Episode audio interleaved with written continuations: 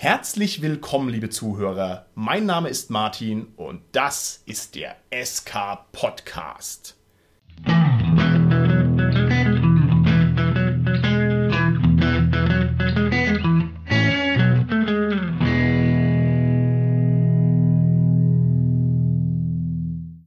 Bei mir heute im Studio sind meine lieben Gäste, der Richard, der Carsten und der Holger.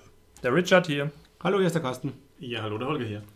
Die Folge, die wir heute aufnehmen, handelt von blankem Hass, von purer Abneigung und von dem Gefühl, wenn man so richtig abgestoßen ist von irgendwas. Und dieses negative Gefühl verknüpfen wir heute mit dem Rollenspiel. Das heißt, wir werden heute über zehn Dinge sprechen, die wir am Rollenspiel hassen. Liebe Leute, wie schaut's aus bei euch? Auf einer Skala von 1 bis 10, wie hasserfüllt seid ihr? Richard. Eine gute 6. Carsten. Ähm, drei. Sehr gut. Eine 5. Eine 5, sehr gut. Ich kann nur die Spinal Tap Antwort geben, ja, von der besten Metalband aller Zeiten. Ja, man braucht immer die 11, weil die 11 ist immer noch eins höher, egal wie die Skala oder wie der Rahmen ist. Okay. Wir vom SK Podcast haben jetzt beinahe 150 Folgen aufgenommen, in denen wir das Rollenspiel in seinen schillerndsten Farben dargestellt haben. Und deshalb dürfen wir uns das rausnehmen, dass wir heute mal einfach frei von der Leber weg über alles sprechen, was uns missfällt. Nun ist es so, man hat im Leben immer mal wieder kleine emotionale negative Wallungen, das ist ganz normal. Wir werden heute das völlig in der Breite untersuchen, das heißt, wir werden uns da auch nicht hemmen lassen durch irgendwelche thematischen Einschränkungen, wir werden einfach mal raushauen, was uns nicht gefällt und wir werden aber zum Einstieg mal versuchen, das Ganze trotzdem sehr punktgenau zu landen. Und zwar insofern, als ein schönes Kondensat von negativen Gefühlen darin besteht, dass jemand eine Runde verlässt oder dass jemand rausgeschmissen wird. Und zwar einfach deshalb, weil da muss ja irgendwas vorher vorgefallen sein, dass man quasi ein bisschen den Hate aufgebaut hat. Und da würde ich sagen, fangen wir mal damit an, dass ich diese Frage in die Runde stelle. Lieber Cast, wie schaut es denn aus bei euch? Hat bei euch schon mal jemand eine Runde verlassen oder musste jemand rausgeschmissen werden? Habt ihr da vielleicht eine kleine Anekdote auf Lager? Also ich habe ja schon sehr, sehr viel geleitet und ich kann mich tatsächlich nicht entsinnen, dass mir jemand die Runde verlassen hätte. Aber es ist aufgrund der Häufigkeit eigentlich sehr, sehr wahrscheinlich, dass es schon der Fall war. Und ich vermute mal, dass das vielleicht so ein Verdrängungsmechanismus ist, dass ich mich da gar nicht mehr entsinne, dass da jemand, wo ich Spielleitung war, dann letztendlich rausgegangen ist oder so. Und rausgegangen ist wahrscheinlich auch vielleicht deswegen, weil das eben nicht getaugt und nicht gepasst hat, wie es halt war am Tisch. Ich kann mich aber auf jeden Fall entsinnen an ein Ereignis, wo ich aus einer Runde raus bin. Und das ist jetzt, sage ich mal, naja, es ist ein bisschen eine Larifari-Antwort, weil ich das schon vorher angekündigt hatte. Aber es war so, das war ein Fantasy-System, ein neues, das vorgestellt wurde und es hat halt schon ganz schön lange gedauert. Und ich hatte so eine Kurzrunde noch, die war schon angekündigt, das war auf einer Con und habe gesagt, also ich muss aber dann um die Zeit raus oder ich muss fertig sein. Und die Spieler, hat sich total vertan, auch in der Terminplanung. Es ist immer mehr ausgeufert und ging immer länger. Ich bin halt dann raus und die anderen mussten halt in der Gruppe bleiben. Und ich muss sagen, ich war halt auch äh, erleichtert, dass ich da jetzt raus konnte und bin dahin, konnte mein Kurzabenteuer leiden, bin danach nochmal zurückgekommen und die haben immer noch gespielt. Und ich weiß gar nicht, ich glaube, ich habe sogar noch mitgespielt dann nochmal, aber das war dann auch Glück, dann war auch die Con irgendwie zu Ende und es, es, es ging dann auch zu Ende und es war auch dann gut so. Und aber ich muss sagen, ich war sehr, sehr froh, dass ich da wirklich eine Ausrede sozusagen hatte, aber ich hatte wirklich auch die Runde, aber es war, ich war sehr froh, dass ich da diese Ausrede hatte. Und äh, ja, also es war halt wirklich, dass mir das halt nicht so gefallen hat, wie, wie es war einfach. Sehr schön. Richard, wie schaut es bei dir aus? Ja, ich habe schon Spieler gehen lassen aus meinen Runden, weil sie inkompatibel waren mit dem Rest. Wow. Ja, das war nicht gerade einfach, aber in der Hinsicht war es besser für die Gruppe und ansonsten hätten sie sich, glaube ich, zerfleischt und das wäre alles andere als gut. Kannst du sagen, worin die Inkompatibilität bestand, lieber Richard? Und ich möchte dazu addieren, wie extrem war es denn? Also ich meine, es gibt ja auch so auf dem Level der Auseinandersetzung gibt es so verschiedene Stufen. Also war es eher so strenges Anschauen oder sind da schon die Vasen durchs Zimmer geflogen? Über was sprechen wir hier, Richard? Also ich habe damals Star Wars geleitet mit dem neuen System, mit diesen schönen fancy Würfeln und ich hatte halt eben zwei Leute dabei, die total offen waren für das System und eben jemand, der sagte von vornherein, ja, er findet dieses neue System blöd und er mag das alte halt lieber. Da dachte ich mir, okay, das wird ja spannend. Und dann hat sich dann herausgestellt, dass diese Person halt auch Cosplayer nicht mag und die anderen beiden waren halt Cosplayer und er hat halt seine Antizüge quasi im Spiel auch immer mal wieder so hängen lassen, ja, wie kann man sowas machen? Und dann haben wir halt schnell bemerkt, dass das nicht funktioniert. Okay, wie kann man denn Cosplayer nicht mögen? Das ist ja völlig komisch. Ja, das verstehe ich auch nicht. Okay, verstehe ich nicht. Vor allem hat ja die Person da irgendwie ja auch nicht nur im Rollenspiel sich beteiligt, hat ja irgendwie ein Thema gefunden, was im Rollenspiel gar nichts zu tun hat, würde ich sagen. Das wäre für mich auch eine gewisse Inkompatibilität, jetzt ganz abgesehen davon, ob man Cosplayer mag oder nicht. Wenn ich ein Rollenspielabenteuer spiele, spiele ich ein Rollenspielabenteuer und rede nicht über irgendwelche Antipathien und Abneigungen gegen irgendwelche anderen Sachen, weil es ja einfach ein Thema abweichen ist. Oder ging das irgendwie um Cosplay in dem Abenteuer? Das glaube ich jetzt aber nicht. In dieser Hinsicht muss ich vielleicht nochmal kurz erklärend sein. Im Abenteuer ging es halt um Star Wars, aber die Leute reden ja auch außerhalb des Abenteuers miteinander und das hat halt da nicht funktioniert. Ah. Und wenn die Leute halt menschlich nicht funktionieren, dann braucht man halt nicht miteinander spielen. Und wir sind alle im gegenseitigen Einvernehmen halt auseinandergegangen. Also es war eine sehr unkompliziert, aber man hat natürlich sehr, sehr Herzklopfen dabei. Ich mache es halt sehr ungern. Okay, lieber Holger, wie schaut's aus bei dir? Da ich ja nicht spielleite, ist mir das natürlich noch nie passiert, dass mir da jemand gegen den Strich gegangen ist. Aber ich habe das schon mitgekriegt, dass Leute aus den Runden irgendwann, sagen wir mal, in Anführungsstrichen entfernt wurden. Ähm, das war auch eher im Sinne von Inkompatibilität. Ich glaube, wir haben das auch in älteren Folgen schon ein paar Mal angesprochen. Also das ist vielleicht auch wahrscheinlich das Beispiel, das du bringen wirst, Martin. Oh, wart's ab, was ich für Beispiel bringe. Also falls nicht, es ging damals darum, dass wir eine komplett neue Runde zusammengebaut haben, also mit Martin zusammen auch als Spielleiter. Und da war dann ein Spieler dabei, der halt sehr, sehr stark in die Richtung Power Gamer ging. Und wir alle anderen waren halt nicht so extrem auf dem Power Gaming Trip. Und das hat halt überhaupt nicht gepasst irgendwann. Ich glaube, nach der zweiten oder dritten Runde aller spätestens war es dann so, dass die Person einfach. Also es wurde nochmal kurz geredet und dann wurde es einfach nicht mehr eingeladen. Hat es einfach genervt am Spieltisch oder war es einfach, dass dann die Figur überpowered war und ihr das Gefühl hattet, okay, ich komme mit meinen Figuren gar nicht mehr klar oder die Figur dominiert mich oder was war es genau? Ich steige da mal ein bisschen ein, weil ich mich jetzt auch dran erinnere, lieber Holger. Also, das war einfach eine riesengroße Massenkarambolage von dem Spieler. Da hat also überhaupt nichts gepasst. Also, seine Figur war halt der 20-stufige Super Doppelelfen, Söldner, Magier, Meister, Jugendlicher, während halt alle anderen normale Leute gespielt haben, zum Beispiel. Ne? Und hat halt auch die Abenteuer so komisch dominiert. Ich weiß auch nicht. Wir lösen dieses Abenteuer, indem ich meine Verbündeten rufe, die dann das Abenteuer für uns lösen. Und wir hocken halt da, was? Hä? Wir wollen selber das Abenteuer spielen, nicht deine Verbündeten oder irgendwas. Also war ganz seltsam. Das stimmt, Holger. Das ist auch schon ganz schön lange her. Gute Geschichte, gute Geschichte. Aber kurzer Tipp für unsere Hörerinnen und Hörer, passt also auf, wenn ihr Spielleitung seid und Leute bringen ihre eigenen Figuren mit an den Tisch und die sind schon höherstufig. Da gehen bei mir schon mittlerweile so leichte Alarmsirenen an, wenn ich das immer so bei Leuten, die ich eben nicht kenne, sehe. Prinzipiell spricht überhaupt nichts dagegen, aber ich würde mal sagen, bei Leuten, die diese Spielweise bevorzugen, die ich genauso anstrengend finde wie ihr, ist es mit der höheren Wahrscheinlichkeit so, dass die eben ihre hochstufigen Helden bereits mit an den Spieltisch bringen. Und jetzt, wo du das sagst, lieber Carsten, kommt mir da auch wieder die Erinnerung hoch. Vielen Dank, lieber Holger. Das war auch echt so. Wir haben ganz normal irgendwie Schwarze Auge angefangen. Und dann hat der eben seine eigene Figur mitgebracht, irgendwie einen Elfen, der hieß halt mit Namen Jason. So, also halt ein englischer Name. Und ich habe gedacht, komm hier bitte, lass doch deine Spieler machen, was sie wollen. Ja, mach halt.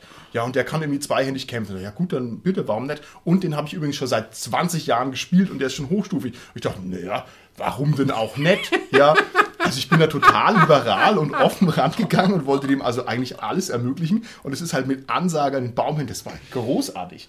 Da war auch dieses Gespräch, wie wir den rausgeschmissen haben, das war auch hervorragend, weil ich auch da noch gedacht habe, naja komm, den kriegst du noch irgendwie unter. Jetzt sagst du mal halt mal, hey bitte, magst du mal zwei Runden aussetzen, mal pausieren, ja und so. Und dann ging da gar nichts mehr. Also das war völlig verfahren. Wow. Also Wow, okay, das war echt ein Hasserlebnis, war sehr schön. Hm? Aber ich finde es natürlich schön, dass ihr versucht, da auch solche Leute erstmal zu integrieren und das ist auch richtig, aber, ne, also ich finde nicht gleich also rausschmeißen oder so, aber irgendwann passt halt dann einfach nicht mehr, wenn der Spielspaß halt so gemindert wird und dann ist es halt irgendwo dann ein negatives Gefühl, das halt bis zu Hass einfach irgendwann gehen kann. Oder ist es halt eine prophylaktische Maßnahme, damit es eben nicht zum Hass kommt. Ja. Die Erlebnisse, die ich in diese Richtung habe, die will ich jetzt mal möglichst auf den Punkt äh, runterbrechen, damit es möglichst kompakt ist und damit wir dann hier gedanklich weitergehen können. Und zwar hatte ich einmal den Fall, dass ich in jungen Jahren quer durch Deutschland gefahren bin auf die Redcon, also noch in der Zeit vor Google Maps und bevor das irgendwie leicht ging, war ein Riesenaufwand und so weiter, einmal hier per Mitfahrgelegenheit durch Deutschland zu kommen. Und dann war ich auf der Redcon und habe ich gesehen, wow, da gibt es hier Shadowrun. Und ich habe noch niemals Shadowrun gespielt und ich wollte also da dringend mitspielen. Und dann hatte ich genau das gleiche Erlebnis wie du, lieber Carsten, oder ein ähnliches. Die Generierung der Figuren hat also irgendwie drei Stunden gedauert und ich bin also am anderen Ende des Landes und bin auf der größten Rollenspielparty aller Zeiten und ich will alles in mich aufnehmen. Und jetzt sitze ich an dem blöden Tisch und schaue auf die Uhr und die kommen nicht aus dem Quark. Und ich glaube, ich bin auch abgehauen. Ich habe gesagt, ich muss mein Limo holen und war halt weg. Ja, das darf man halt auch nicht machen, aber ich habe es nicht ertragen. Also Hasserlebnis sehr hoch. Und eine andere schöne Geschichte, die eher zu meinen Lasten geht. Wir haben mal über eine Spielervermittlung eine Spielerin getroffen, die bei uns mitgespielt hat in der Spielrunde. War eine tolle Spielrunde und irgendwann hat gesagt, ja, sie muss jetzt mal, sie hat irgendwie keine Zeit mehr und so weiter. Und dann war die auch sehr schnell draußen. Und dann bin ich umgezogen und habe also über die Spielervermittlung die wieder kennengelernt. Da hatte die aber irgendwie einen anderen Namen, also bin wieder auf die gestoßen, weil wir offensichtlich beide halt dieselben Sachen gesucht haben. Und dann hat die mir erzählt, ja, ihre letzte Runde, ja, die hat ihr gar nicht gefallen. Da war nur Kindergarten am Spieltisch, ja. Lauter Blödsinn, überhaupt kein ordentliches Charakterspiel und so weiter. Und hat sich Die hat sich an euch nicht erinnert. hat sich herausgestellt, die hat uns gemeint, ja. Und war großartig. Also, Ihm ging es dann weiter, das ist ja eine super Geschichte. ja, ich hatte dann auch gedacht, okay, da kann man ja drauf aufbauen. Ich fand die nämlich eigentlich eine total gute Rollenspielerin. Und die hat dann aber gesagt, nee, also nee, nee, lieber doch nicht und so weiter. Also die habe ich dann nie mehr herbekommen. Die hat er vielleicht doch ihren Moment der Erkenntnis etwas verspätet gehabt, dann, dass das dieselbe Runde war. Ja, Okay. naja, nee, also die hat es dann schon gewusst, aber die hatte dann auch keinen Bock mehr. Also ich habe dann quasi gedacht, ja gut, das können wir irgendwie so ändern. Sie, nee, nee, nee, nee, nee, nee, ist okay. also okay, also das muss ich mir anrechnen, da ist offensichtlich bei uns irgendwas schiefgelaufen. Okay, jetzt machen wir folgendes. Wir werden also jetzt hier exakt, und zwar, wenn ich exakt sage, dann meine ich exakt, zehn Dinge auflisten, von denen wir meinen, dass sie am Rollenspiel irgendwie blöd sind und die uns irgendwie persönlich gegen den Strich gehen. Und ich würde sagen, wir feuern da einfach wild drauf los. Jeder ruft einfach vor die Mikrofone rein, wie es ihm gerade durch den Kopf geht. Und dann schauen wir mal, was wir damit zusammenbekommen. Lieber Carsten, du darfst es eröffnen. Sag mir mal eine Sache, die dich grundsätzlich am Rollenspiel nervt. Und zwar mehr als nur ein kleines bisschen Go. Also eine Sache, die mehr oder minder unvermeidbar ist, sind wirklich neue Regeleditionen, wenn die rauskommen. Und zwar neue Regeleditionen, die dann so weit gehen, dass die Heldenfiguren halt wirklich irgendwie geupdatet werden müssen, transformiert werden müssen, dass die alten Abenteuer auch nicht mehr mit den Werten spielbar sind. Mit jetzt vielleicht Figuren, die ich mir jetzt nach den neuen Regeln erschaffen habe. Und dass das halt irgendwie gar nicht mehr richtig kompatibel ist, dass es halt echt weitreichende Änderungen sind. Und damit verbunden ist ja auch, dass man sich dann nochmal alles neu kaufen muss wieder, dass man wirklich da viel Zeit investieren muss, die Sachen zu lesen und eben diese Umstellungsschwierigkeiten hat irgendwie. Also das geht mir ziemlich gegen den Strich. Da muss ich sagen, mein Lieblingssystem mittlerweile natürlich Cthulhu ist da einfach eine sehr löbliche Ausnahme, weil es halt auch mehrere Regeleditionen gibt, aber wir eine 100% Abwärtskompatibilität nach unten haben und ich mit den die alten Abenteuer mit den neuen Figuren spielen kann und genau umgekehrt neue Abenteuer mit alt erschaffenen Figuren spielen kann. Das klappt wunderbar und da sind die Unterschiede eher marginal, wobei es schon jetzt in der neuen 7. Edition einige neue schöne Sachen gibt, aber man kann es trotzdem genauso mit den alten Sachen spielen. Da muss ich doch mal nachfragen direkt. Die sind abwärtskompatibel. Das ist ja phänomenal. Also das habe ich noch nie gehört, dass irgendeine Regeledition nach unten kompatibel ist. Das ist immer so ein, ja, so ein schon vielleicht so mit ein Alleinstellungsmerkmal von Cthulhu, vielleicht aber auch vom Wow. BRP-System, weiß ich jetzt gar nicht so, aber würde ich auch sagen, das ist so. Ich meine, du hast immer dieses W100-System, du hast immer so die Anzahl von, was ich, ungefähr, ich, 10 Trefferpunkte, die die Figuren haben oder so. Es ist nicht so, dass wir immer 20 Trefferpunkte haben oder so. Also die Waffenschaden, das ist letztendlich alles gleich, auch die Werte.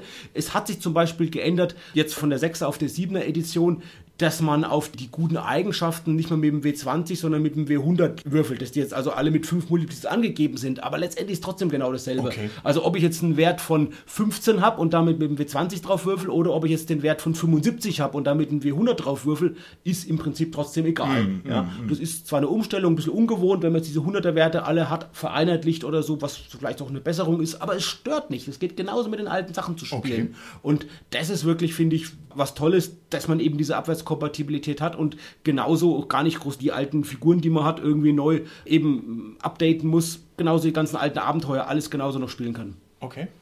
Aber wie gesagt, das war jetzt die Ausnahme und ich hasse es wirklich, diese Systeme, die halt echt wieder neu rauskommen, neue Editionen, alles neu und ich finde, das ist so eine Entwertung. Es ist eine Entwertung dabei der Sachen, die ich als Sammler auch zu Hause habe und dann wirklich auch so, die, sich dann wirklich die Frage stellt bei solchen Systemen dann, gerade jetzt, wenn man wieder neu einsteigen will, welche Regeledition nehme ich denn? Nehme ich jetzt wirklich die neueste, nehme ich nicht zurück oder so?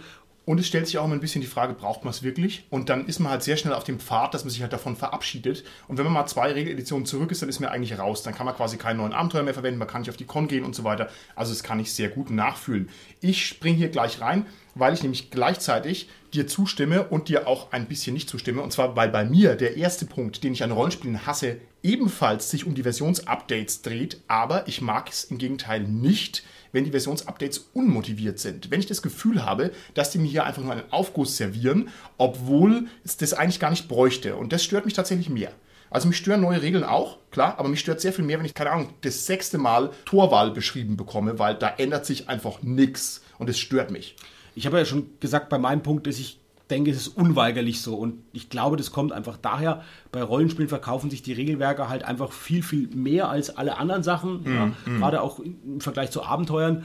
Deshalb ist es einfach so, dass jedes Rollenspiel, wenn es das nur lange genug gibt, nach einem Zeitraum, sag ich mal, von fünf bis zehn Jahren so, das würde ich mal sagen, ist so die zeitliche Spanne, in der Regel eine neue Regelversion bringt. Ja. Und dann kommt es natürlich darauf an, wie viel Manpower man vielleicht reinstellt, um das dann zu ändern, um es zu überarbeiten, was aus der Community natürlich kommt, die man mittlerweile ja wirklich wie bei Splittermond, bei DSA, bei D&D ja großflächig einbezieht was man dann eben ändert oder nicht. Aber ich glaube, die Motivation, Martin, ist immer die letztendlich, dass es monetär ist, dass man sagt, okay, man ist immer an der Zeit, jetzt wieder was Neues rauszubringen, weil es halt gut verkauft. Und dann kann man natürlich das, was geboten ist, mit dem Nützlichen verbinden und sagen, was können wir jetzt wirklich noch verbessern. Ja.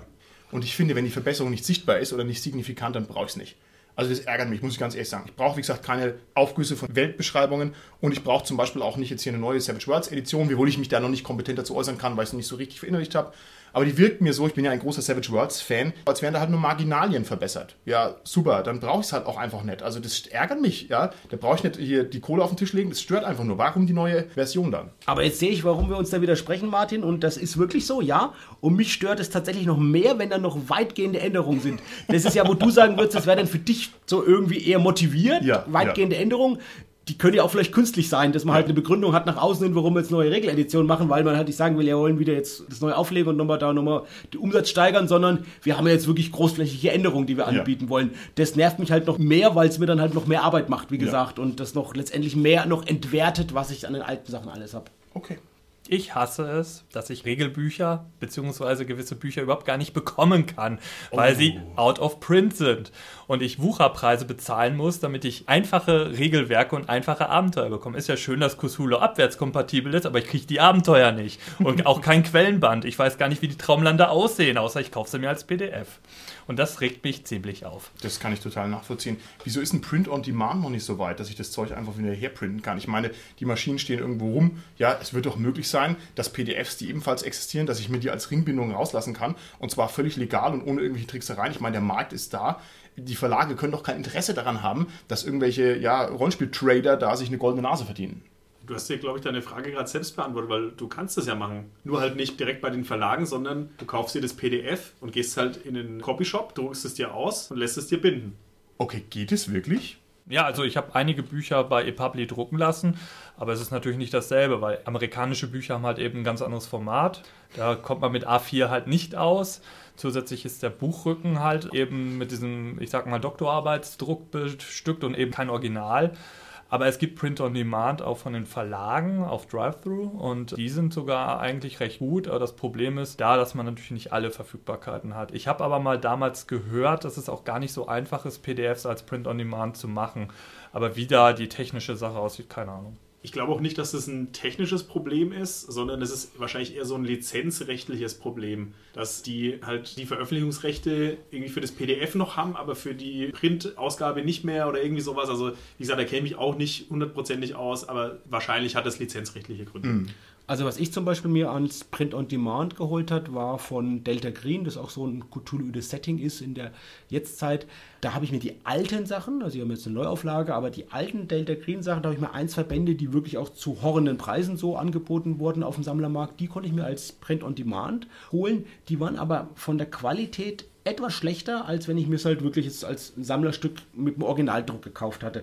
Und ich glaube, was es gibt, im Englischen zumindest leider nicht im Deutschen, ist von der Welt der Dunkelheit. Ich glaube, da gibt es relativ viel als Print on Demand von den alten Sachen. Was schön ist, wo ich auch noch ein bisschen meine Sammlung auffüllen will. Aber wieder nochmal zurück zu dem Hass zu kommen, Richard. Ich kann das total nachvollziehen. Mir geht es ähnlich wie dir. Natürlich habe ich mit Cthulhu im Gegensatz zu dir früh genug angefangen. Ich habe die Sachen, komme ich mal besuchen, dann guckt man zumindest mal die Traumlande, sowohl die Neuauflage an, die gebundene, als auch die alte Box von Laurin. Die zeige ich dir dann mal schön. Aber mir geht es in einem anderen Rollenspiel ja so, wo du ja mehr hast, das ist Warhammer 40.000. Da habe ich leider zu spät angefangen, gerade was die englischen Sachen anbelangt. Da habe ich wirklich, was meine Backlist anbelangt, wo, also meine Suchbacklist anbelangt, da noch einige wirklich große Lücken und das sind mittlerweile echt Preise, die da auf dem Sammlermarkt explodieren und das ist echt bitter und ich hätte dir natürlich schon gerne noch die Sachen und du hast mir ja auch schon, danke, äh, ganz, ganz gut geholfen und ich werde mal gucken, vielleicht kriege ich ja von den Traumlanden was für dich für Cthulhu. mal Äh, die. Traumländer besitze ich bereits, aber so. es sind halt eben diese Sachen, wo mich das auch stört. Ich kann niemandem Cthulhu empfehlen, weil 80% der Bücher nicht mehr verfügbar sind. Selbst die Abenteuer aus der Edition sind teilweise nicht mehr da und da denke ich mir so, na, das kann es halt eigentlich nicht sein. Wobei man bei Cthulhu sagen muss, du hast recht, gerade bei der 7. Edition, da gab es zum Beispiel eine Neuauflage von alten Abenteuern, die waren schnell wieder vergriffen und es sind auch die Sammlerpreise nach oben gegangen und schön war wirklich von Pegasus, die haben diese Sachen dann nochmal neu aufgelegt. Das fand ich toll. Und das waren so gerade diese Softcover-Bände, wo dann so zwei alte Abenteuer wieder neu aufgelegt wurden und diese Softcover-Bände sind dann nochmal neu aufgelegt worden, nachdem sie vergriffen waren und da schon von der 7. Edition die Preise hochgegangen sind. Das fand ich dann wieder schön, dass die dann wieder auf den Markt gekommen sind und tatsächlich ein bisschen die Sammlerpreise wieder nach unten gedrückt haben. Also wenn jemand ein günstiges Vampirbuch für Warhammer Fantasy hat, ich kaufe es. Ich kaufe es ein bisschen teurer, damit ich es dann noch teurer dem Richard verkaufen kann. Also erst mal mir Bescheid sagen. Lieber Carsten, sag uns noch ein Ding, was du am Rollenspiel hast. Zweiten Punkt, den ich habe, der geht ein bisschen in meinen ersten Punkt über. Das ist, wenn die Regeln einfach zu langwierig und zu kompliziert sind. Ja, das verschärft sich natürlich noch mit dieser Neuauflage, aber generell, wenn ich Rollenspiele habe, die einfach so ausufernd sind, dass ich A, bei der Vorbereitung halt schon ewig Zeit braucht, generell mich erstmal überhaupt mit dem System vertraut zu machen und da wirklich viel, viel Zeit reinbringen muss, hunderte Seiten Regeln zu lesen und dann im Spiel dann, dass es wirklich auch sowohl für die Vorbereitung des Abenteuers halt dann nochmal anstrengend ist, als auch dann beim Leiten am Tisch dazu führt, dass das Spiel unterbrochen werden muss, wenn man dann Regeln nachschlägt oder man sogar eben auf Spielerinnen und Spieler angewiesen ist, die dann vielleicht sich besser auskennen mit den Regeln als die Spielleitung. Also das ist schon was, wo ich sage, oh, habe ich mittlerweile so gemacht, dass ich eher Systeme spiele, die schmalere, leichtere, einfachere Regeln haben. Ich glaube, da kann ich mich hundertprozentig anschließen. Das ist einfach unzeitgemäß, diese Regelmonster. Wiewohl es natürlich auch, und das muss man auch sagen, ein legitimer Spielstil ist, zum Beispiel sehr simulationistisch zu spielen und sich zu freuen, dass die Modellierungen komplex und differenziert sind. Also ich kann es durchaus verstehen, ich kann es auch respektieren, aber für mich ist es auch nichts mehr, weil ich auch einfach die Zeit nicht dafür habe. Mittlerweile mache ich da einfach einen großen Bogen drumherum. Also es gibt so eine Hitzegrenze, die ist bei mir sehr schnell erreicht und wenn die überschritten wird, was die Regelmenge angeht, dann haue ich Savage Worlds drauf und fertig. Weil dann sind alle Probleme gelöst. Ja? Also bis zu einem gewissen Punkt lasse ich mich drauf ein und dann irgendwann nicht mehr. Lieber Richard, was hast du am Rollenspiel? Schlechte Twists. Also Wow. ich habe einige Abenteuer geleitet und die Twists waren leider so berechenbar. Also für mich damals, als ich es gelesen habe, wohl nicht so. Für meine Spieler umso mehr und das hat mir den ganzen Spielabend versaut und es hat mich nur geärgert und ich dachte mir dann nur so, ja, diese Abenteuer müssen doch in irgendeiner Form besser, also die Abenteuer wurden auch noch gut bewertet und das habe ich dann noch weniger verstanden und das hat mich so, so richtig zu Weißglut getrieben. Und das waren halt Dragon Age Abenteuer und einer meiner Spieler meinte, ja, das ist Dragon Age, da gibt es immer einen Twist. Und dann waren die Spieler schon am überlegen, wo der Twist ist. Oh Gott, Oh, das ist ja entsetzlich. Ja, das war keine schöne Sache, nein. Und ja, schlussendlich sind sie meistens auf die Twists gekommen. Und die waren teilweise echt sehr obskur und die so, ja, das muss halt so sein. Es ging halt um ein Räuberlager und ein Baron, der halt neu an der Macht gekommen ist und dann wussten sie sofort, ja, der wird wohl mit den Räubern zusammenhängen. Äh, ja. Der hat einen Hund, ne? Ja. Der hat irgendwas auch damit zu tun. Ja. Und ähm, ich hätte dann liebst, am liebsten nach 15 Minuten mein Buch zusammengeklappt und wäre nach Hause gegangen. Aber ja, ich habe es durchgezogen bis zum bitteren Schluss. Meine Theorie zu diesen Twist-Schnüfflern ist folgende. Und zwar, es gibt auch einfach eine twist-orientierte Art, Rollenspiel zu spielen. Es gibt ja viele Arten, Rollenspiel zu spielen, aber es gibt auch die Art, Rollenspiel zu spielen, wo dann der Spieler halt irgendwann sagt, haha, alles ist anders, als ihr denkt. Und wenn man halt so Rollenspiel spielt, dann produziert es den Spieler als Gegenstück, der dann schon dahin rät. Und das ist grauenvoll. Das ist eine grauenvolle Kombination, so ein Spiel und so ein Spielleiter und so einen Spieler zu haben, kann ich voll nachvollziehen. Ja, was die Spieler sicherlich an mir hassen, ist, wenn ich halt mir die Arbeit mache, so ein schönes Abenteuer, was vorgefertigt ist, zu leiten, dann leite ich es auch bei The Book. Das heißt, ich versuche erstmal zu gucken, wie das Abenteuer im Rohzustand funktioniert. Und es funktioniert in der Regel halt leider nicht. Und ja, das musste ich halt auf die harte Tour lernen. Also Martin, ich denke, du hast natürlich recht damit, dass dieser Spielstil natürlich den Spieler auch dann so ein bisschen hier herausfordert. Aber ich glaube, das ist auch mittlerweile so ein Produkt unserer Zeit, dass die Leute einfach sehr viel stärker auf diese Plot-Twists und so weiter kommen, weil man von allen Seiten, also man hat ja viel, viel mehr Medien mittlerweile, die man konsumiert. Und es gibt halt nur eine gewisse Anzahl irgendwie an Twists, die da möglich sind. Also man hat halt quasi alles schon mal irgendwie gesehen und kommt da vielleicht dann besser drauf. Also mir geht es halt irgendwie zum Beispiel bei Filmen oft so, dass ich Ja, ja. echt früh schon weiß, was da jetzt eventuell passiert. Geht mir genauso wie dir, Holger. Gerade auch wenn man eben selbst auch vielleicht sich Sachen ausdenkt oder so, denn also wirklich oder halt viel schon kennt von den Mustern, dass man halt genau auf bestimmte Sachen einfach achtet und dann diese Twists vorhersieht. Ich habe aber eine Möglichkeit, was ich gerade, wenn ich Cthulhu leite, natürlich mache, um das ein bisschen zu erschweren, ist, dass ich wirklich, sobald das Abenteuer losgeht, eben keine Metakommunikation oder Outgame-Gespräche von den Spielern mehr zulasse. Und das ist genau das. Also die können sich gerne über alles unterhalten, wer der Mörder ist oder so. Das können sie gerne machen, aber das dürfen sie nicht machen als die Rolle der Person, die jetzt da, der, der am Tisch sitzen und spielen, sondern das können sie machen in der Rolle ihrer Investigatoren. Und Dadurch ist es etwas schwerer, diese Twists so vorauszuahnen. Natürlich keine Garantie und können sie auch gerne machen, aber wenn wirklich dann geredet wird am Tisch, dann wird am Tisch geredet eben in Rolle der Charaktere. Und der Carsten hat sein John Wick gelesen und sein Buch Play Dirty. Das heißt, wenn da einer Metakommunikation macht, dann greift der Carsten über den Tisch, nimmt das Smartphone und haut es dreimal so richtig flach mit Kraft auf den Tisch und gibt es dann wieder zurück. Und das macht er zweimal und dann ist Ruhe. Stimmt's? Nee, mache ich nicht. Ich würde da was Subtileres machen. Lieber Holger, die Lösung für das Problem oder vielleicht eine Möglichkeit, wie man mit dieser Twist-Schnüfflerei umgeht, ist halt einfach Oldschool-Sachen zu spielen, die einfach so dermaßen random Nonsense sind, dass also der Twist unvorhersehbar ist, weil es sich einfach völlig zufällig produziert. Das stimmt natürlich, weil natürlich sind bei vorgefertigten Abenteuern die, also die Autoren müssen ja auch irgendwo hier ihre Ideen ziehen und natürlich machen sie das halt meistens aus dem Vorhandenen und deswegen gibt es halt immer nur so eine gewisse Rekombination aus irgendwelchen anderen Sachen. Also ich denke, es ist mittlerweile sehr selten, dass da mal was wirklich, wirklich, wirklich Neues, Originelles kommt. Ja, die Sache ist halt die, äh, der Autor ist halt ein Kopf, der diese Idee hat und man hat halt fünf Köpfe in seiner Runde, die halt alle ein bisschen unterschiedlich ticken. Aber ich meine, ich flame jetzt gegen vorgefertigte Abenteuer und schlechte Twists. Also es gibt schon Gründe, warum ich den Großteil improvisiere und halt nicht mehr auf vorgefertigte Sachen zurückgreife. Aber bei vielen Abenteuern habe ich halt gemerkt, wenn die Spieler sich Gedanken darüber machen, dass sie sehr schnell auf Lösungsansätze kommen, die das Abenteuer einfach nicht bedienen kann. Was auch okay ist. Man muss halt dann eben versuchen, halt neue Wege zu öffnen. Richard, ich habe aber noch mal eine Frage jetzt zu deiner Ursprungsgeschichte.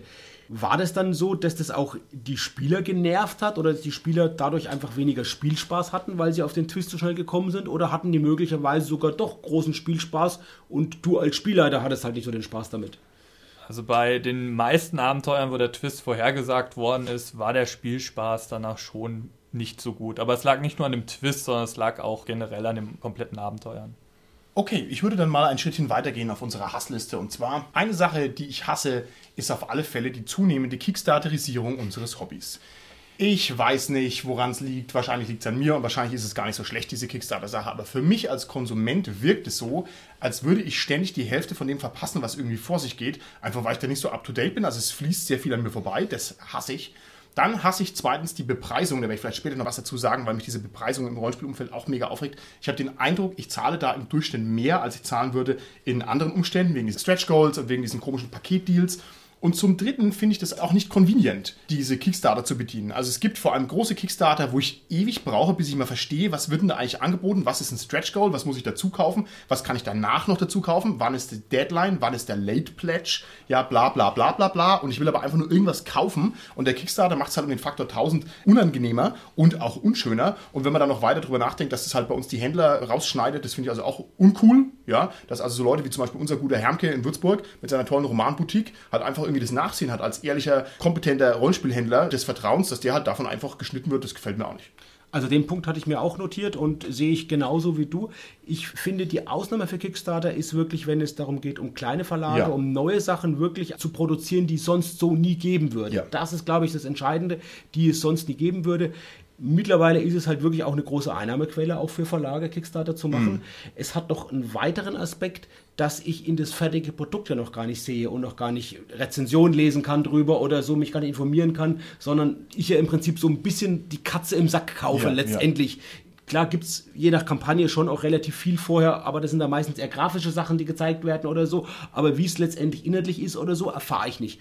Und was ich beobachtet habe mit den Preisen ist so, dass die Preise insgesamt etwas günstiger sind, wenn man es im Kickstarter kauft, als wenn man es halt dann als Einzelprodukte später beim Händler seines Vertrauens mm, erwirbt. Mm. Und dann ist es genauso, wie du gesagt hast, Martin, dann werden die Stammkäufer, also wirklich so die Sammler wie ich oder so, die das wirklich alles komplett und die Sachen mm. haben wollen, die werden halt eher verleitet dazu, das beim Kickstarter sich dann zu holen und die werden dann letztendlich den Händlern weggenommen. Diese Stammkäufer, mm. die eigentlich bei einem Händler sonst kaufen würden. Und ich liebe auch die kleinen Händler. Ich finde, die für unser Hobby sind ganz, ganz ganz wichtig, auch Ja, heute ja. noch. Die verkaufen auch noch wirklich, trotz Internet, einen großen Teil der Rollenspielprodukte wird noch an den Fachhändlern, an den Mann gebracht, wird verkauft. Und ich finde es wirklich schade, dass da die so umgangen werden, letztendlich von dem Geschäft. Ich würde sofort bei Kickstartern eher mitmachen, da stören mich die anderen Sachen weniger, die du gesagt hast, Martin, wenn ich einfach den Kickstarter bei meinem Händler einfach machen könnte. Wenn mein Händler da auch eine, eine substanzielle Marge von bekommen würde und ich würde dann die Produkte nicht geschickt kriegen, sondern würde die einfach bei meinem Händler kriegen. Das fände ich schön,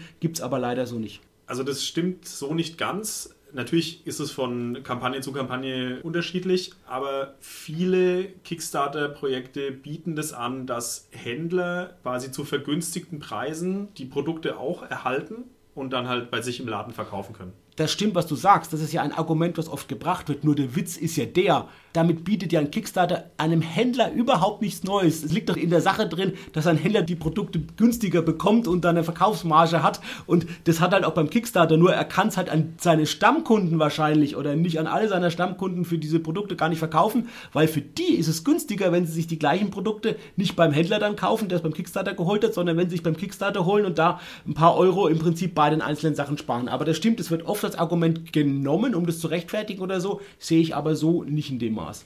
Ich möchte noch mal ganz kurz ein bisschen erläutern, wieso mich diese Paketdeals so nerven und diese Stretch Goals so nerven. Und zwar deshalb, weil es ist ja naiv zu glauben, dass einem da irgendwas geschenkt wird. Es wird einem selbstverständlich nichts geschenkt, sondern es ist in der Kalkulation mit drin. Ne? Aber wenn ich gehe und kaufe mir ein Auto, dann kaufe ich mir Auto und ein Auto und, keine Ahnung, Packung Milchtüten oder sowas. Sondern ich will halt das Auto haben. Und genau bei dem Kickstarter wäre ich dazu gezwungen, dass ich komische Bundles kaufe und dafür auch die Mitfinanzierung. Das möchte ich einfach nicht. Also das ärgert mich einfach. Das ist wie so ein kleiner Verkaufsbetrug, möchte ich nicht sagen, aber so eine Schelmerei und das ja, durchschaue ich halt und brauch's nicht. Brauche keine Lesezeichen, für die ich dann indirekt doch bezahlen muss. Ich will mein Buch haben, fertig.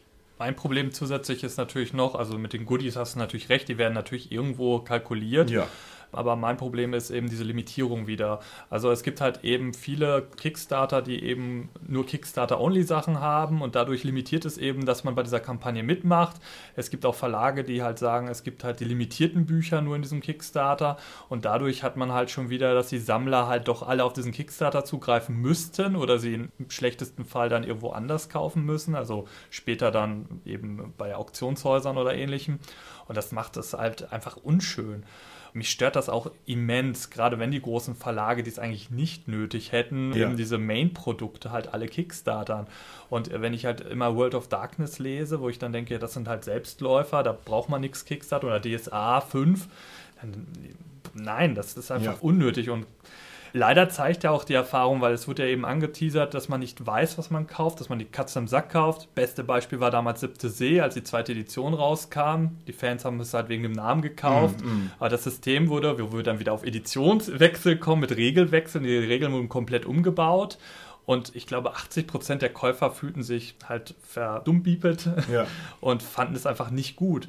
Zusätzlich haben viele Kickstarter auch gezeigt, dass genau die Kalkulierungen nicht funktioniert haben und die dann Konkurs gegangen sind. Chaosium ist an der siebten Edition von Cthulhu fast pleite gegangen. In Deutschland hat man ja auch schon ein paar Sachen gesehen im Rollenspielmarkt, wo die Kickstarter nicht ganz so hundertprozentig gelaufen sind. Und auch der John Wick hat mit diesen ganzen Zusatzprodukte für siebte See, ist er immer noch am Knabbern und deswegen hat Chaosium irgendwann siebte See aufgekauft. Also man merkt schon, also so ganz einfach ist das halt nicht und die denken das halt alle. Und ich finde es für diese kleinen Produkte auch schöner, aber man sieht einfach, wenn man nicht gerade eine große Fanbase hinter sich hat, dann funktioniert das gar nicht. Wir haben es ja bei einem Kollegen gesehen, der sein Produkt vorgestellt hat, Steam Age. Da hat man gemerkt, dass der Kickstarter gar nicht funktioniert hat. Einfach weil es dann zu unbekannt, zu nischig ist. Und genau dafür sollte es ja eigentlich sein. Und deswegen finde ich Kickstarter immer ein bisschen konträr zu dem, was es eigentlich sollte. Das ist genau richtig. Und man kann es, glaube ich, nur insofern bekämpfen, als man die kleinen Indie-Kickstarter einfach tätig mit unterstützt, indem man dann den Link rumschickt und indem man eben selber sagt, hier, schaut mal, schaut euch das mal an. Wir geben uns ja selber auch ein bisschen Mühe. Wir haben ja zum Beispiel gerade Milan von der Tabita ein bisschen intensiver besprochen, natürlich auch mit dem Hintergedanken, um hier jemanden vielleicht ein ganz kleines Fenster ein bisschen weiter aufzumachen. Und ob das jetzt was gebracht hat, weiß ich nicht, aber das ist jedenfalls der Ansatz, der dahinter steckt. Ich habe ein Argument, das schließt sich jetzt wirklich an das an, was du gerade gesagt hast, Richard, und zwar zweimal gesagt hast jetzt schon, das sind die Sammelpreise.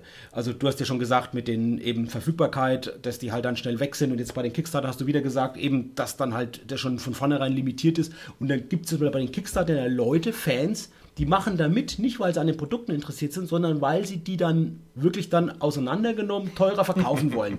Und es ist wirklich krass manchmal, welche Produkte, die kurze Zeit eigentlich erst auf dem Markt waren, von einem halben Jahr oder Jahr, mhm. zum doppelten Preis teilweise dann schon, also zum doppelten Verkaufspreis dann schon angeboten werden. Ja. Und was mich dann wirklich nervt und was ich echt nicht gut finde, ist, das sind keine Händler per se. Also die wenigsten, die ich da beobachte, so in der Szene, kommen mir zumindest vor, dass es gewerbliche Händler sind oder so, die vielleicht doch dann eben normale Preise eben bekennen oder so, sondern es sind gar nicht mal die Händler, die finde ich sogar, wenn die sowas verkaufen, oftmals noch zum Originalpreis oder dann ein bisschen teurer, aber jetzt nicht so viel, wenn sie Internethändler sind.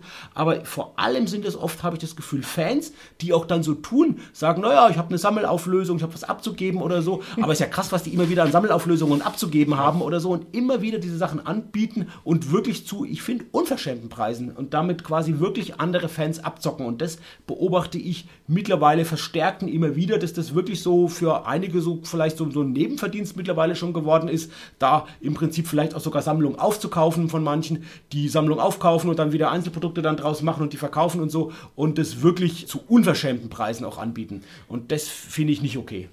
Finde ich auch nicht okay. Man muss natürlich dazu sagen, das ist wahrscheinlich die berühmte unsichtbare Hand des Marktes. Da hat also einer gesehen, der Klar. Bedarf ist höher als der Preis ist. Also irgendwo wird es wohl auch seine Berechtigung haben. Das hat natürlich auch ein bisschen so ein Winners Bias. Das heißt, man sieht natürlich nur die erfolgreichen Bucherer, wo man sagt, Mann, wieso hat er jetzt hier das Dreifache bekommen? Was man natürlich nicht sieht, sind die ganzen Bucherer, die auf die Nase fallen, weil sie sagen, oh, ich kaufe mir so eine Edition und dann kriegen sie es nicht los. Sowas gibt es bestimmt auch. Aber das ist ein spannendes Thema, sollte man vielleicht auch nochmal intensiver drüber sprechen. Ich gehe mal ein Schrittchen weiter, was ich noch hasse an unserem Hobby. Ich hasse es, dass bei uns im Jahre 2020, in dem wir mittlerweile angekommen sind, immer noch das Hobby von Platzhirschen dominiert wird. Das finde ich ganz seltsam und mich ärgert es ehrlich gesagt auch. Ich brauche jetzt hier die großen Kandidaten gar nicht zu nennen, also keine Ahnung, D&D, DSA, Cthulhu, Schlag mich tot, es ist bekannt. Es ist ja so, dass also die großen Marken nach wie vor die absolute Masse des Marktes abdecken und dass sich also um diese Gestirne am Himmel, um den Jupiter und um den Saturn, ja, hier ganz, ganz viele Systeme drumrum ballen in die Systeme, die aber halt nur so klein und so winzig sind und dass die halt einfach nicht gespielt werden. Und mich ärgert es, dass also da keine neue Sache sich auf dem Markt hat durchsetzen können. Auch jetzt im Jahr 2020 nicht. Also das ist ja kein neues Problem. Das ärgert mich, weil es gibt echt vieles Zeug und es wird halt einfach nicht gespielt. Finde ich einen wichtigen Punkt, habe ich mir gar nicht so überlegt gehabt, aber was, glaube ich, damit verbunden ist, wir haben zwar trotzdem eine Riesenfülle an neuen Systemen, die immer noch erscheinen. Das ist eigentlich gar nicht so selbstverständlich, weil wir eigentlich wissen, die werden sich nicht gut verkaufen. Mhm. Und trotzdem, wir haben ja auch zwei Produkte schon erwähnt, wo Kickstarter gemacht wurden, hier aus unserer Gegend, das Steam Age und das Milan. Aber es sind ja ganz, ganz viele, die wirklich erscheinen. Und das ist toll, dass die Leute so idealistisch sind und da wirklich auch, auch kleine Verlage, Rollenspiele rausbringen, die sich wahrscheinlich mit doch großer Wahrscheinlichkeit nicht so hoch verkaufen werden. Aber ein Punkt, der damit verbunden ist, Martin, ist, dass im Prinzip oftmals gar nicht dann so viel kommt zu den Produkten im Weiteren. Du hast jetzt ein neues System kennengelernt, ein kleines, findest es auch gut und hast auch die ersten Produkte davon gekauft und gespielt und willst dann weitermachen und dann wird die Reihe halt irgendwann eingestellt, weil es halt mhm. einfach nicht rentabel ist. Also ich erinnere mich zum Beispiel an das System Der eine Ring, was ein englisches Produkt war, was aber von Uhrwerk auf Deutsch rausgebracht wurde. Da gibt es im Englischen noch einige tolle Sachen und es hat sich wohl eben nicht so gut verkauft, vielleicht eben auch aufgrund von Lizenzgebühren, die natürlich auch angefallen sind. Und dann ist es leider eingestellt worden, zumindest auf Deutsch. Kann man sich auf Englisch kaufen oder so, aber das liegt, denke ich, mit daran, Martin, wie du gesagt hast, dass mhm. es halt die großen Platzherrscher gibt, die natürlich den Markt auch einfach abgrasen und abschöpfen und das halt wirklich bedeutet, dass kleine Systeme da echt Problem haben, viele Produkte rauszubringen. Also ich denke, dass ihr beide das jetzt so ein bisschen aus dem falschen Blickwinkel betrachtet. Also ihr denkt ja jetzt, dass das Indie-System kommen muss, um den Platzhirschen zu ersetzen. Das finde ich, muss ja gar nicht sein, sondern ja, stimmt. Das muss ihn ja nur ergänzen, sozusagen. Es ist ja auch so, dass viele von den Indie-Systemen sind ja stark gekapselte Produkte. Also das sind dann zwei, drei Bücher Maximum. Vielleicht auch nur ein Buch, das halt wirklich sehr, sehr stark gekapselt ist. Und das spielst du an einem Abend. Also das ist auch nur auf einen Abend irgendwie als Spieldauer angelegt, aber du kannst es halt mehrfach spielen. Und das ist halt wirklich so als Ergänzung zu dem Hauptrollenspiel sozusagen eher gedacht. Also ich würde Holger in vielerlei Hinsicht zustimmen, dass die ganzen Indie-Bücher eigentlich eher eine Fokussierung auf das Ganze sind, wie Blades on the Dark ähm, eben fokussiert, diesen Heist, diesen Run eben, aber dass man halt eben diese ganze Legwork halt rauslässt und die halt über äh, Flashbacks halt dazu holt. Aber ich würde nicht sagen, dass das unbedingt Systeme sind, die auf One-Shots aus sind. Ja, so die meistens auf kürzere Kampagnen, da gebe ich recht, aber auf jeden Fall viel fokussierter und nicht so in diese breite Menge rein, wie es halt zum Beispiel dann Shadowrun wäre oder halt eben DSA. Ich denke, man muss vielleicht mal den Wunsch rausgeben an die Zuhörer draußen, an den Empfangsgeräten im SK-Podcast-Land, sich doch durchaus auch mal mit den kleineren und mit den Indie-Sachen zu beschäftigen, weil da gibt es ganz tolle Sachen und auch einfach sozusagen als Mäzenat hier aufzutreten und mal auch einem ja, Newcomer mal ein paar Euro in die Hand zu drücken, aus dem einfachen Grunde, weil die brauchen das und das ist die einzige Chance, dass hier der Markt auch einfach gut durchmischt bleibt, dass das Angebot gut bleibt. Und auf der anderen Seite muss ich auch sagen, für die ganzen Idealisten, die gerade zu Hause sitzen und an ihrem eigenen Rollenspiel schreiben und das ist halt tatsächlich jeder dritte Rollenspieler. Also so toll ist eben unser Hobby. Ich kann nur jedem empfehlen. Erstens mal schaut, dass ihr eine Nische habt für euer Produkt. Wenn es keine Nische hat, könnt ihr es eigentlich vergessen. Zweitens, schaut, dass ihr euer Produkt irgendwie pitchen könnt. Wenn ihr das nicht könnt, könnt ihr es eigentlich auch vergessen. Naja, und zum Dritten ist es halt auch so, ihr wollt keinen Heartbreaker produzieren. Das ist das Allerschlimmste, wenn jemand hergeht und sagt, oh, ich spiele so gerne Schwarze Auge, ich mache jetzt mein eigenes Rollenspiel. Es ist genau wie das Schwarze Auge, aber das Rüstungssystem ist ein bisschen komplexer. Ja, solche Rollenspielsysteme gibt es also zu Hunderten in den Schubladen und das ist eigentlich immer mit Ansage frontal an Baum hin. Also da möchte ich gerne davor warnen, sowas zu machen. Das kann also nur in Tränen enden letzten Endes. Lieber Carsten, sag mir was, was du am Rollenspiel hast. Einen zu ausufernden Metaplot haben sie natürlich jetzt insbesondere bei Aventurien, nur lebendiges Aventurien, also so eine weiterentwickelnde, lebendige Welt, wie eben beim Schwarzen Auge. Das ist bei DSA einfach so, dass das wirklich mir momentan den Wiedereinstieg unheimlich erschwert, weil ich neben den neuen Regeleditionen, hatten wir schon, jetzt da im Prinzip wirklich noch das habe zu überlegen, ja, wann spiele ich denn, welche Zeit spiele ich denn ein und was setze ich dann voraus, auch gerade von meinen Spielern, die es ja im Prinzip auch nicht, die viel weniger noch wissen, als ich, was passiert war. Also sie müssen dann Figuren spielen, die ein Wissen verfügen, das du als die Person, die die Figur führt, gar nicht weißt. Das ist echt ein Problem. Und ja, also das ist so das, wo ich sage, Mensch, so ein wirklich, ich habe den früher geliebt, dieses lebendige Aventurien, auch über den aventurischen Boden, das habe ich geliebt früher, die Geschichten oder so, aber momentan diese extreme Veränderung, das macht es mir wirklich unheimlich schwer, da einzusteigen. Ich würde vielleicht selbst auch mal gern wieder mal irgendwie Abenteuer mir ausdenken oder so, aber krass, was ich da irgendwie alles beachten muss, um da irgendwie reinzukommen und welchen Aufwand das einfach bedeutet, da sich reinzufinden. Also ein paar Punkte dazu. Erstmal, lass den Metaplot Metaplot sein, mach dein eigenes Ding, wäre die einfachste Antwort darauf. Zusätzlich möchte ich auch differenzieren. Für mich gibt es zwei Arten von Metaplots. Einmal so Metaplots, die man halt selber spielt. Ich glaube, da ist die Borberat-Kampagne wohl das bekannteste. Und äh, älteste Beispiel? Ach, das älteste lasse ich jetzt mal außen vor. Äh, und zusätzlich gibt es ja halt auch Metaplot, der halt eben einfach durch, von mir aus, Romane oder einfach von den Leuten generiert wird. Die World of Darkness ist da sehr bekannt für, dass sie sehr viel Metaplot einfach in ihre Bücher reingeschrieben haben. Und da wirkt es auch ziemlich ausufern. Also ich kann es verstehen, aber ich finde, der Metaplot bewegt die Welt, manchmal mehr, manchmal weniger. Ich finde gerade große Systeme, die keinen Metaplot haben, finde ich manchmal ein bisschen starr und ich persönlich manchmal ein bisschen langweilig, weil ich dann denke, so ja, da tut sich halt nichts. Manche finden das halt toll, manchmal tut sich dann auch zu viel, dann werden die Welten manchmal zerstört, wie Warhammer Fantasy, wo sie dann halt irgendwann mal Exitus gemacht haben. Das ist dann wieder meiner Meinung nach zu viel. Das haben sie auch mit der alten Welt der Dunkelheit, mit der ganzen Apokalypse gemacht. Ich finde halt sowas wie die Borberat-Kampagne, wo man sagt, da ist was Episches passiert, die Leute können es mitspielen. Oder man lässt es halt raus, was finde ich eigentlich ganz cool. Aber ich bin auch jetzt kein Aventurier.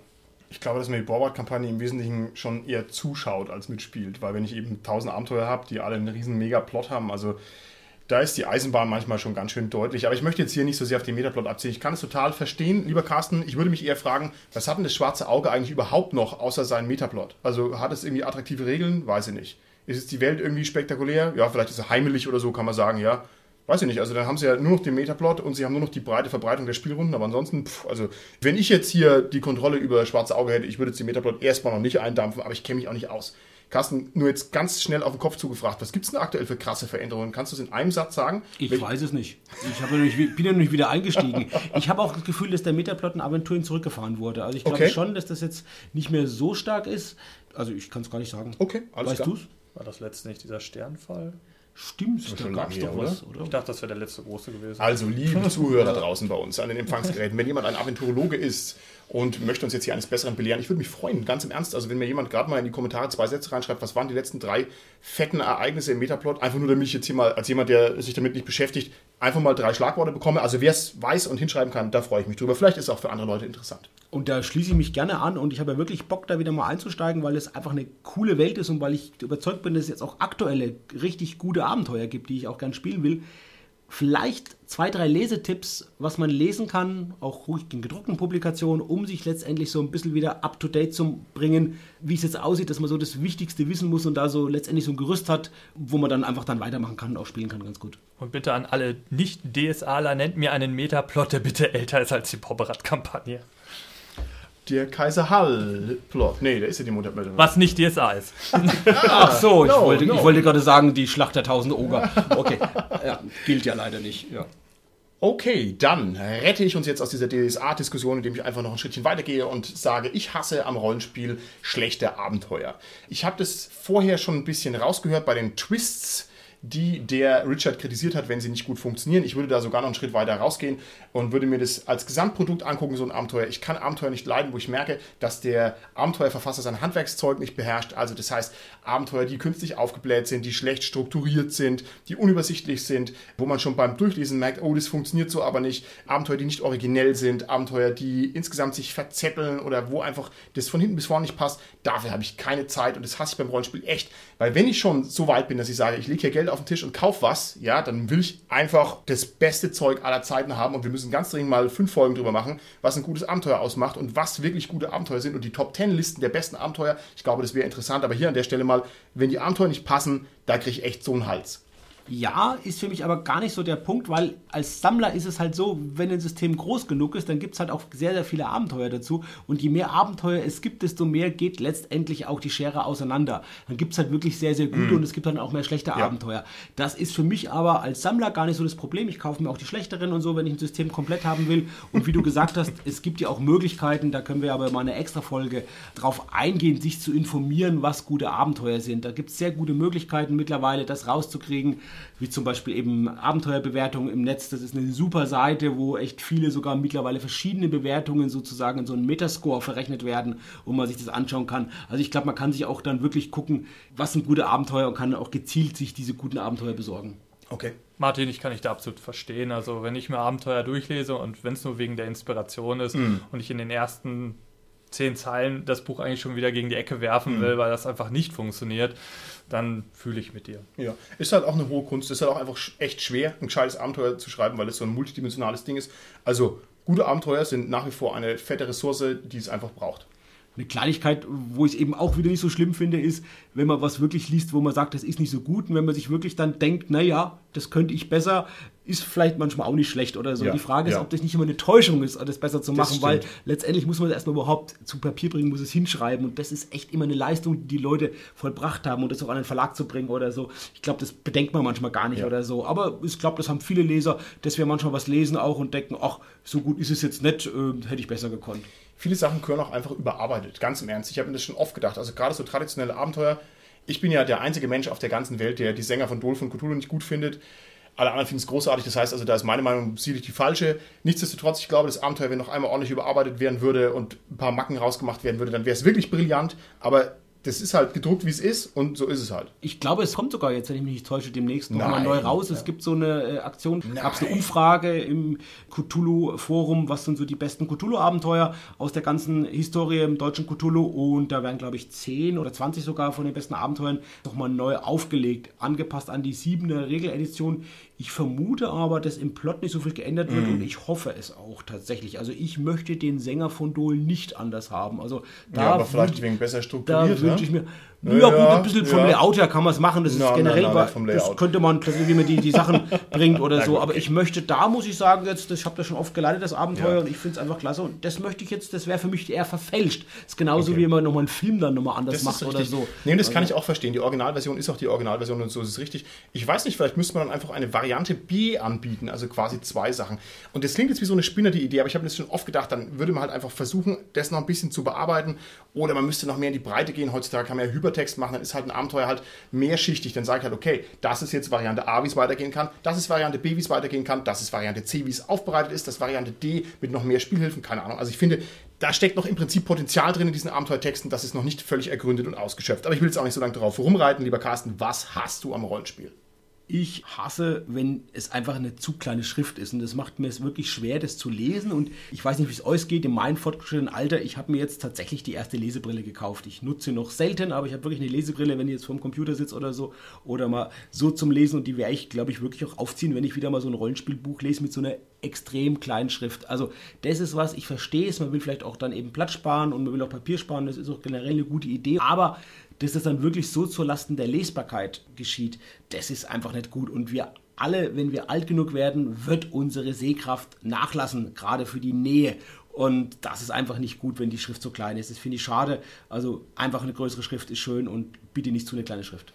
Lieber Carsten, du siehst das hier in unserem Studio mein Hexenbrett schon an prominenter Stelle. Wie heißt es? Wicca, Ouija, Ouija, keiner weiß es. Wicca, oder? ich weiß es nicht. So dass dieses so. Brett mit dem unaussprechlichen Namen hier schon liegt. Das heißt, ich werde jetzt das darauf anlegen, dass ich mir also meine ewige Jugend eintausche gegen, ja, gegen deine Rollenspielsammlung. Aber guck mal, wie groß die Buchstaben auf dem Hexenbrett sind. Die sind sehr, sehr, sehr groß. Die ist nicht so klein wie in manchen Rollenspielbuchern, so irgendwie, keine Ahnung, so eine Achter- oder Neuner Schrift oder Zehner maximal. Also das ist schon das ist eine deutlich große Schrift, würde man sagen. Das ist Schriftgröße 24. Also das kann man auch tatsächlich noch im Altenheim gut benutzen, das Hexenbrett, und damit einen Dämon beschwören. Das finde ich sehr gut. Da werde ich also den Fürsten der Finsternis fragen, ob er deine riesige, einzigartige Rollenspielsammlung eintauscht gegen A, ewige Jugend für mich, und gegen B, bisschen größere Schrift. ich hoffe, der lehnt es ab, der Dämonenfürst.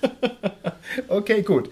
Was hasse ich noch? Ich hasse an unserem Rollenspiel Kitchen Sink Fantasy. Heißt eine Fantasy, die von sich behauptet, unsere Welt kann alles das ist mir mittlerweile zu dusselig. Und zwar deswegen, weil ich einfach dann keine Alleinstellungsmerkmale mehr habe. Das ist einfach nur ein Brei, das man alles reinschmeißen kann.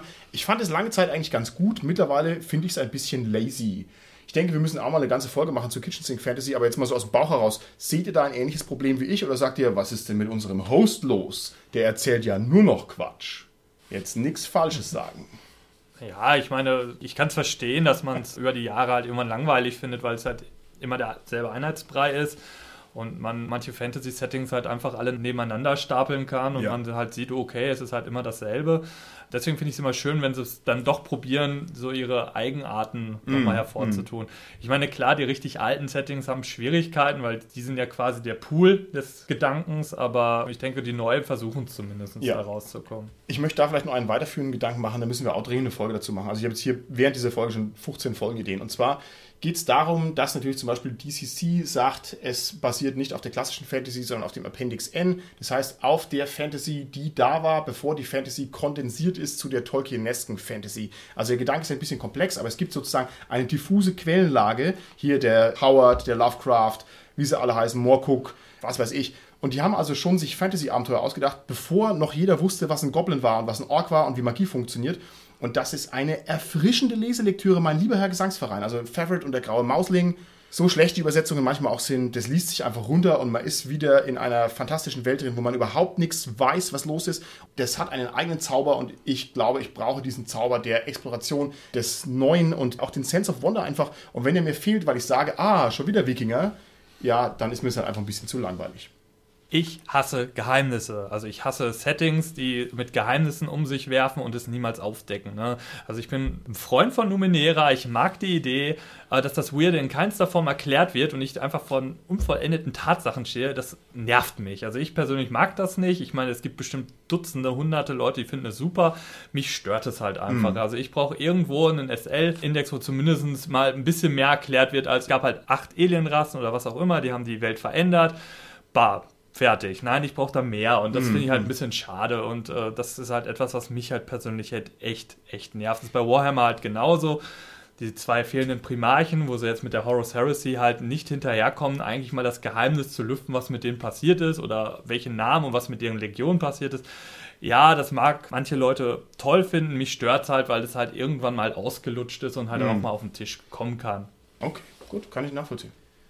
Also das ist ja generell für die Popkultur auch äh, mittlerweile so ein bisschen ein Problem oder also schon wieder abgeschafft eigentlich, dass man mal irgendwann gesagt hat, naja, diese Mystery Box, die zum Beispiel durch Lost, mm. die Fernsehserie, mm. ähm, populär wurde, das war ja lange Zeit so das Allheilmittel sozusagen. So, ah, wir machen jetzt für alle unsere Sachen, für unsere Filme, für unsere Serien, wir machen das so in diesem Mystery Box Format. Und man hat aber irgendwann relativ schnell auch gemerkt, das funktioniert nur bedingt. Also, wie gesagt, Lost ist auch leider das beste Beispiel dafür, dass es nicht funktioniert am Ende. Weil, also das Ende von Lost ist halt auch Schlecht. schlecht, weil es halt irgendwann aus dem Ruder gelaufen ist und die nicht mehr hinterhergekommen sind mit der Planung.